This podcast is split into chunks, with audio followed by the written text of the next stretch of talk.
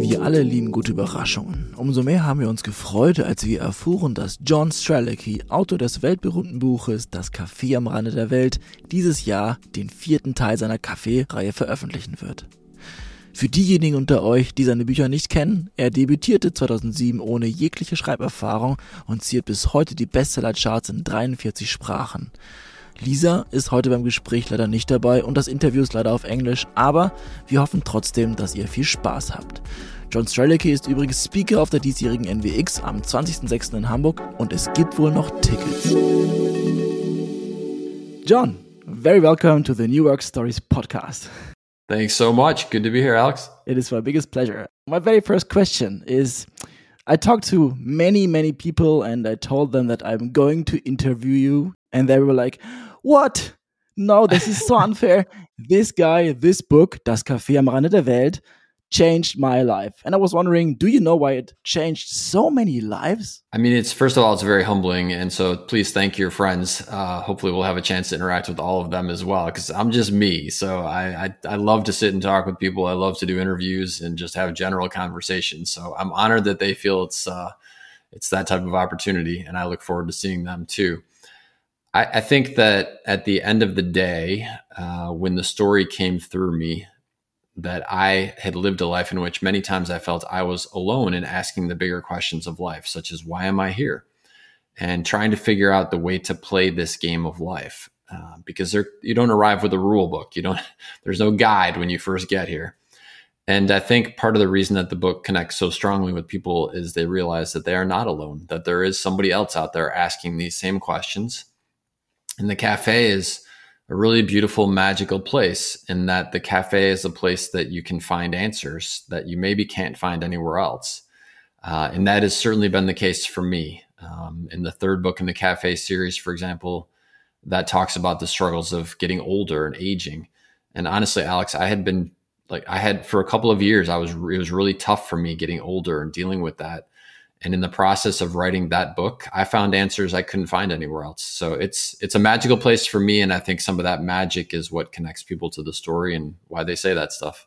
No doubt about that, especially because I think you sold ever over six million copies. People will agree with uh, with that. Um, for me, it's also a special place. I must admit, uh, because last year I was in a difficult place. I mean, we all were struggling from the pandemic, and I decided to get out of it by reading. So I had to challenge myself. I wanted to read mm. 100 books in this year, and one of them was your cafe wow. book. Yeah, it was. Uh, thank God it was uh, one of the thinner ones.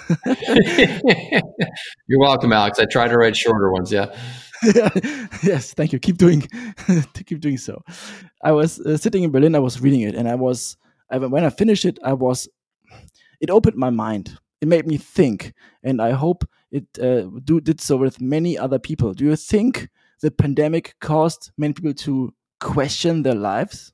I think so. I mean, we were faced with some of the bigger aspects that we normally don't think about, such as mortality. Uh, I don't know why, but even from the time that I was a young child, I had this sense of mortality in, in life, in my life in particular. Um, but in general, it's not something that we talk about. Um, we don't have generational living for the most part anymore. So it's not like you see your grandparents getting older and then passing away. Very often we live in different cities, um, even different countries.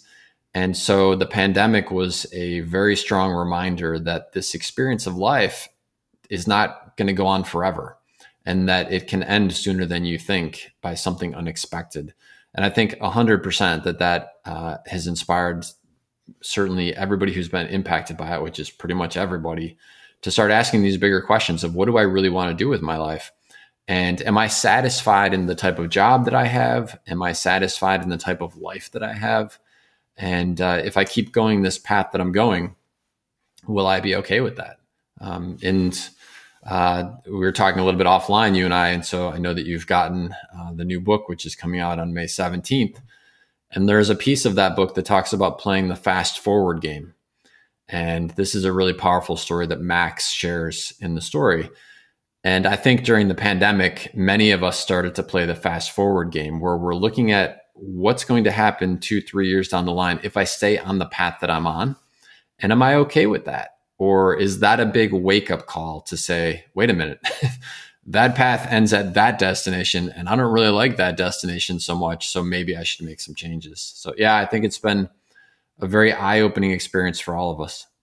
I mean, what's your what's your experience? What did you go through that made you feel that way? What inspired you to read a hundred books?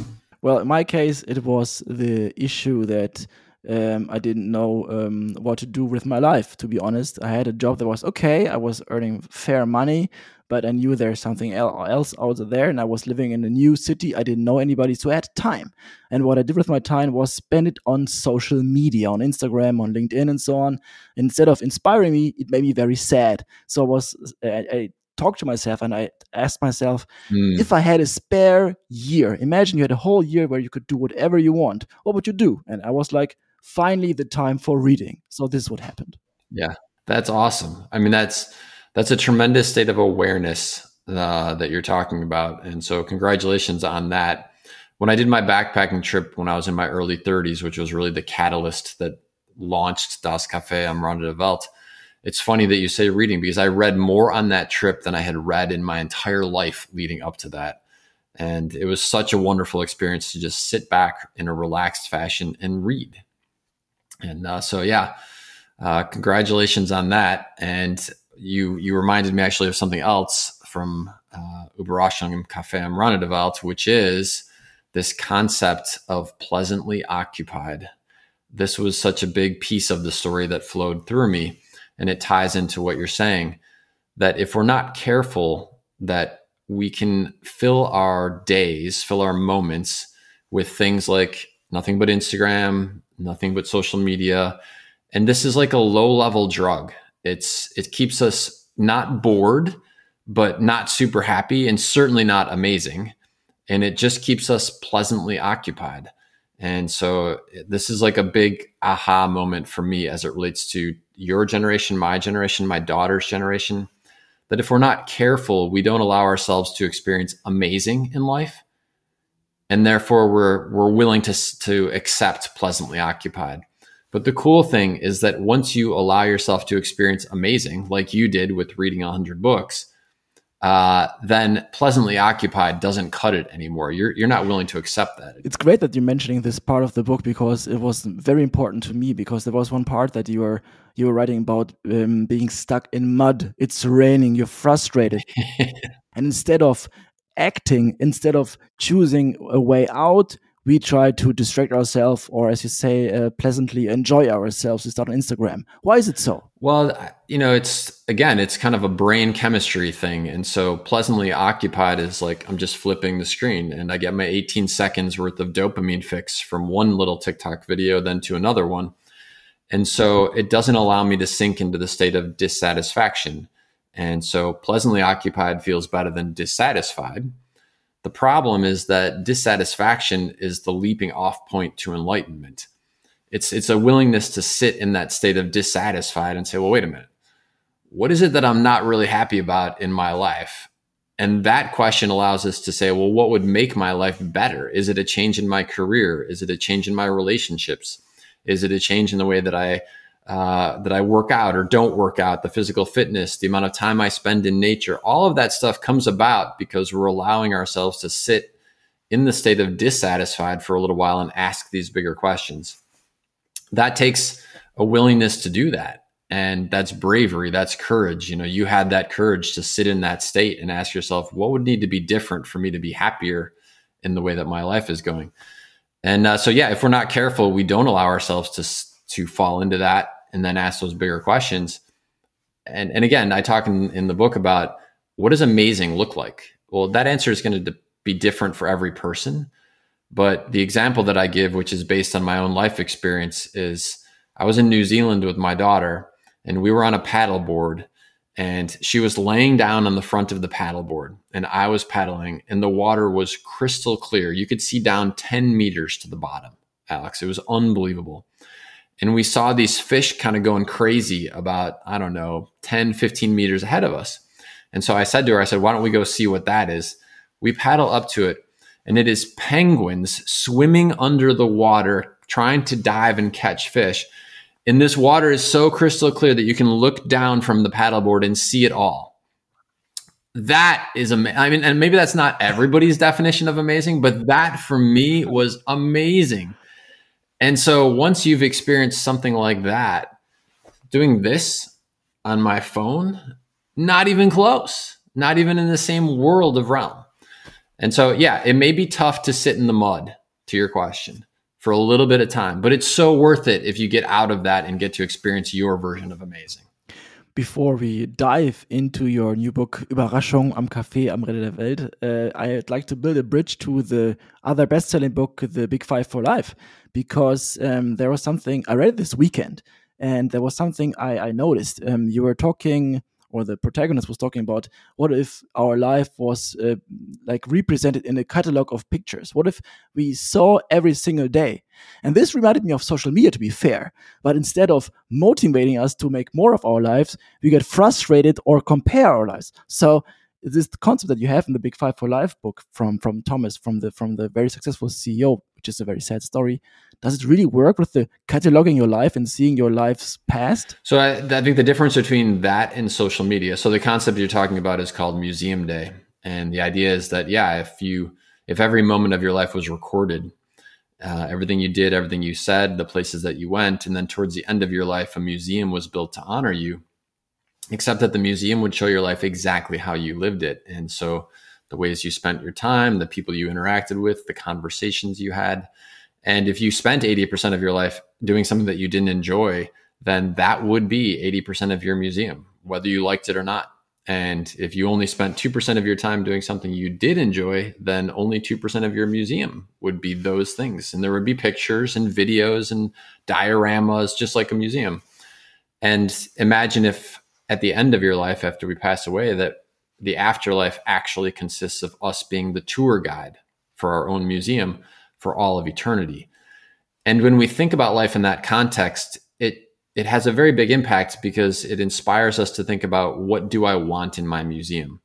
So to me, social media is more I'm comparing my life to somebody else's life. And the museum day concept is about what is it that truly matters to me? What is the life that I want to live? And it doesn't matter that anybody else gets excited about it. It doesn't matter if it makes sense to my neighbor, my boss, it just matters that I'm asking myself, what is the life that I want to live? And I'm allowing myself to live it. I don't want to be provocative, but there was something I was thinking when reading The Big Five for Life, even though we are a new work podcast, so we're talking about the future of work. If you describe the book badly, it's a book about a person who worked until his very last breath. mm. Is that wrong? Well, I think the the disconnect emotionally that we would feel from that concept or that statement is that most of us, when we think of work, think of something that we have to do, which gives us the funding to then go do the fun stuff in life. However, there is another way to do this, and that is if you can align your purpose in life, whatever is your purpose for existing, and you can align your big five for life, which are the five things you most want to do, see, or experience, so that you are actually getting paid to do the to do those things, then it's not that work is this thing that you tolerate. You actually love what you do. I mean, you and I are sitting here talking, and I'm loving this conversation in part because I can tell you're an interesting and compassionate and caring human being. And so I just like interesting conversations with interesting people. So that's a win for me. Also, in part because I hope that through our conversation, someone who's listening will be inspired to help them live the life they want to live. Well, this is a work day for me. I mean, this is, we're talking about what I do for a career, which is writing. This is not something that I'm like, oh, I wish I was doing something else. I actually love this. This is nirvana for me, the chance to do these kind of things, inspire people, have interesting conversations. So the trick is more in what way can I align my big five for life and my purpose with things that actually I get paid for? And when you do that, the idea of working on the last day of your life, it's not a bad thing. It's something that you're you're happy that you got a chance to do. Fantastic. When I was uh, uh preparing this podcast, I was thinking of the, of the five animals that you have to see, the big five, and I had the, the, the comparison with you to be fair because the, your book, The Big Five for Life, is one of the big five books people have to read in order to prepare for the future of work. There's also Simon Sinek, for example. I don't know if you met him maybe in the US or Frederic Laloux. Is there any other book you would recommend but your own that people should read for the future of work? Hmm. You know, my recommendation would not be a single title that would apply to everyone. So I'm going to give you a slightly different answer. And that is when someone says to me, I'm in a career that I don't really love and I'd like to do something different, what advice do you have? My advice is think about the things that you love to do on the weekends or when you're on vacation and ask yourself who is actually doing a job related to that. And so, if, for example, you love sailing and on the weekends, well, actually, let me just ask you, Alex, we'll make it real here. So, what do you love to do on the weekends? What do you love to do when you're on vacation? I like the outdoor, outdoors. I like uh, the van life. I have a camper van, so I'm using every spare minute to drive into the nature and see as much nature as I can. Fantastic. All right. So next time I'm in Germany, we're hanging out together. We're going to do an adventure together in your camper van, if that's all right with you, because that would be super fun. Because I love that stuff too. So in so let's take you as the example. And so if you said to me, John, these are the things I love to do on the weekends. I love to take my camper van. I love to drive into the wilderness. And so you said, what book would you recommend? Well I, in that moment, would say, well, let's think about who's living your dream life and who's doing your dream job that ties into that somehow. Now, at, off the top of my head, I don't know the answer to that, but with a little bit of research on Google, you and I could find some very interesting examples of people who are either doing podcasts from the road as travel vloggers, uh, or people who have written interesting concepts or pieces as it relates to philosophy or as it relates to camping from a van, whatever. But we could probably, in a short amount of search time, come up with 10 interesting examples. And so my, my thought would be if any of them has written a book, Alex, definitely read that book. And so it's not a global answer for everyone, but it's find the thing that you would love to be doing and find someone who's written a book about their transition from where they were to that and read it because in their story, it will totally inspire you that whatever transition you want to make towards this new career, it is very possible because that person has already done it. Uh, before I left to go on my first huge backpacking adventure on the world in my early 30s, I didn't know anybody who had ever done anything like that. And I came across a little website called chickenbus.com. and I don't even know if it still exists, but at the time, and this is like, you know, very early. There were no travel bloggers, nothing like that was really out there back then. But these two people had traveled in a van, coincidentally, Alex, uh, and had traveled themselves around the world. Uh, and they wrote and sent put pictures up on this website. Just reading their stories made me realize, well, what the heck? If they could do it, I can do it too. It gave me an unbelievable sense of confidence that it was possible. So that's what I would suggest for your reading. And for everybody else who's out there listening, find a book that has to deal with someone who is living your dream life, living and working your dream job, and read their book. I read an interview that you call this method modeling. So to choose to find a person that you can follow instead of choosing a why, choose a person or a who that you can follow, right? Yeah, it's not about how do I go from point A to point B. It's who's already gotten from point A to point B. And we live in such an unprecedented time you and I, like I said, you and I, Alex, could get on Google right now and literally in seconds, Google would scan the world for examples for us. I mean, that's incredible. You know, 30 years ago, it was impossible. 50 years ago, 100 years ago, completely impossible. And yet, there were adventurers 100 years ago who were doing wicked cool stuff. So, with all the resources we have at our disposal now, we should be even more courageous. Okay, back to your new book being released on May 17th. Uh, I read it and I was uh, wondering two questions. The first one is Did you write this book for your daughter? Yeah, so great question. Uh, and my daughter is right about the same age as our main character, Hannah. So we first met Hannah in the third book in the Cafe series. Briefly, we met her. And initially, when I wrote that book, I thought actually it was going to be, she was going to be a main character and that it was going to be a split where it would be John and Hannah would be two main characters in the third book. But in the process of writing it, I realized that Hannah's story was so unique and so special that it deserved to be its own story. And so, book four, Überraschung im Café am Rande is all about Hannah, um, who is 15 years old, who lives a very challenging life, a very challenging home environment. And she has learned to not trust people, and she's learned not to trust existence, really. And yet, despite that, she is persevering. And so, as you can imagine, for everyone who's a cafe fan out there, like there is a reason why she and the cafe are going to cross paths. And uh, so it's a really fascinating experience. It was a fascinating experience for me as this story unfolded in front of me to see the way that Hannah interacts with the people in the cafe and the emotions she feels and the emotions they feel back towards her. Um, empathy, you know, Max has this unbelievable empathy for her because he has lived a similar life, but an even harder life. Uh, and so there's some beautiful dialogue between them, uh, in between Casey and, and Hannah and Emma and Hannah. And uh, while I didn't necessarily write it just for my daughter, that there were pieces of life that I wish I would have learned when I was 15 that would have made it so much easier to go through that phase of life.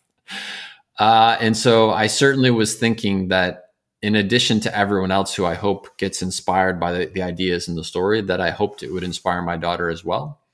And she was one of the 10 focus group readers for me. So every time I finish a book, and I think it's done, I ask 10 people who I can trust to give me really honest feedback, whether something is off, whether they like it. And so I, I'm very thrilled to say that she was one of my 10 readers this time. And so that was a really amazing experience for me as a dad.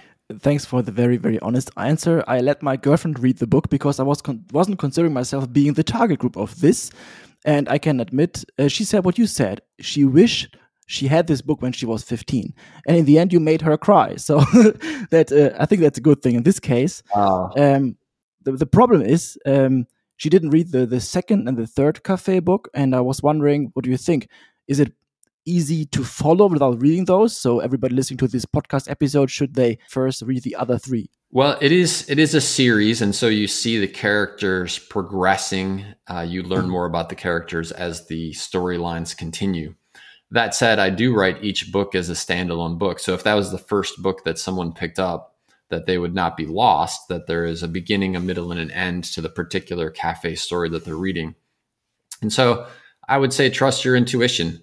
You know, we did we we met Hannah in the third book, and so there's an aspect of that that somebody may be wondering, but that's all right. If their intuition says I'm going to start with the fourth book, um, and they read that one, then maybe they decide after that they're going to go back and read the initial introduction of Hannah. But it's uh, it's again it's a very intuitive decision for everyone. So yeah, trust your instincts. But please thank your girlfriend for me. Uh, you know when I when I write, my goal is to to help certainly share things that will hopefully transform someone's life, things that impacted my life that I hope will help impact other people's lives too. And my goal is also to take people on an emotional journey. And there are parts of uh, Überraschung im Café am Rande der that every time I reread it, I cry. Um, there's there's individual lines that just hit me so hard, and so it's it's awesome to hear from a very first reader because it's not out until May 17th, but we've had a chance to preview a little bit. It's awesome to hear that it had that impact on her. So please thank her for me. Will do. She will be very happy to hear this. One thing I'd like to talk about in the book is I hope I translated correctly because I read it in German. Anger is a manifestation of fear. Yeah. Please talk about this because I think this is a very important part of the book. Yeah, this was a major aha moment that I had in my life. Um, and I'll tell you the story associated with it. It happened when my daughter was very little. She was only about two and a half years old. And I was driving down the road and she was in her car seat in the back of the car. And someone cut us off on the road. They were just driving totally recklessly. And uh, so they cut us off on the road. I swerved to avoid them. And then they just like gunned it and they were flying down this road. And I felt the anger building inside of me, you know, and I just, I, I just, it was unbelievable the way it sort of cascaded through me and I was trying to process why. Why was I so angry in that moment? Because really, by the time the anger sort of builds, that car is already like three kilometers down the road. They're going 160 kilometers an hour, so they're they're already way past, and the danger is gone, and therefore there's really no reason to feel the anger. But i'd still felt it, and so I asked myself, why? Why am I feeling that? And I realized in that moment as I tried to process this that what I was feeling was fear. It was anger at that driver that don't they know who's in the back of my car? This is my daughter back there. I love this kid more than anything in the world. Like I would give up my life in a second for that little kid. And you, in your complete recklessness, almost endangered her life. How do you? And so all of this is what's going on inside my head But of course, the car is you know way down the road. It doesn't matter anymore. But in that unbelievably powerful moment, I had this realization that anger is a manifestation of fear. And that in the moments when we feel anger, if we can allow ourselves to ask, What am I afraid of right now? It is amazing what we can learn about ourselves. And I will be the first to admit, Alex, that there are some times when I'm angry and I ask myself, What am I afraid of? And my mind goes, I don't really care what I'm afraid of. I just want to be angry right now. and so I'm not saying that I am perfect at this, but I am saying that when I get, when I do it well, I realize something very profound and powerful about myself in each of these instances. And so it's something worth considering uh, in those moments of anger. You learn a lot about yourself and you grow as a human being. Why did that part of the story connect with you? Was there something in your own life? Absolutely. Um, in another book, I read um, that anger is something we choose in our in order to allow ourselves talking badly about other people. So it's not a feeling that we we, we have or nothing that somebody causes within us. It's something we we choose actively in order to allow us things that we can do. For example, I don't know. I didn't do the dishes, and my roommate chooses anger to to fight me. And I saw this in your in your quote as well, and it resonated so much with me that I was like, yes, John understood this very much, uh, in, in, especially in this very emotional story of the book, which is it's a sad story at some point. You just read it and you you feel empathy with, with first with the girl and then the other characters. I will not uh, talk too much and unveil too much of the book because people have to read it, but it's it's sad, and this is why it was so important to me. Yeah, yeah. I think that anytime, first of all, thank you for sharing that. Uh, I think anytime that we can learn something about ourselves uh, we get to then apply that for the rest of our lives. And so, yeah, do I wish that when I was 15, I'd have understood that anger is a manifestation of fear? A hundred percent. Like that, would have made it a lot easier to deal with some of the things I dealt with. Um, but better to learn it at, you know, 30 than at 80, better to learn it at 50, whatever. It's better anytime you learn something like that and you can start applying it in your life, you get to use that for the rest of your days on the planet. And those to me are huge wins in life. When I read something in a book or have a conversation with someone and I get a profound moment like that, which kind of shapes me, that is a fantastic day. Unfortunately, opinion. our time is almost up, so I will have or allow myself the very last question. And again, I hope I translated correctly because I read it in German. Uh, you're you're saying in this story that it doesn't matter where you grew up; it's how you define yourself that matters. Yeah. Um, it's it's again a very um, personal part of the story where the girl grows up in a very difficult environment, but the the protagonists keep telling her it doesn't matter. That's a very tough thing to say, isn't it? Yeah, and I'll tell you, we were talking earlier uh, about certain lines that bring me to tears when I reread them. So again, I don't want to spoil the story for people, but there is a moment when Max and Hannah are having a conversation and Max gets emotional. And it's this line that you're talking about. And and I'll paraphrase it so that I don't spoil the story. But in essence, she say he says to her that because he's saying like this environment that you live in is not who you are and she says yes it is like this is where i live this is the house that i live in these are the people that i live with and he says no he says this is where you are right now, but this is not who you are. And understanding that difference is everything. And that line just chokes me up because it is so true. You know, you don't choose where you're born. And so you may grow up in an environment that labels you and that you accept labels up until the point when you decide that is not actually me and I will make some choices that will redefine for myself and maybe for the way the world views me who I actually am. And at 15, that's amazing if you can have that sense of awareness. I did not have that sense of awareness at 15, and I paid the price for that.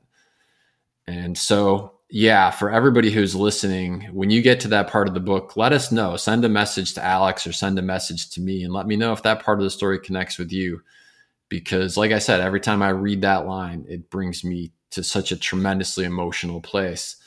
And I think part of that, Alex, is because I'm hoping that that line also connects with someone else and helps them realize, like, you know what? That's part of my backstory, but that is not who I am. That I will decide for myself who I am. Perfect last words. Thank you very much. Take care. Have a good trip. Enjoy the, your journey again and stay healthy. Sounds great. Thank you so much, Alex. See you soon. Das war das Interview mit John. Wir hoffen, es hat euch gefallen.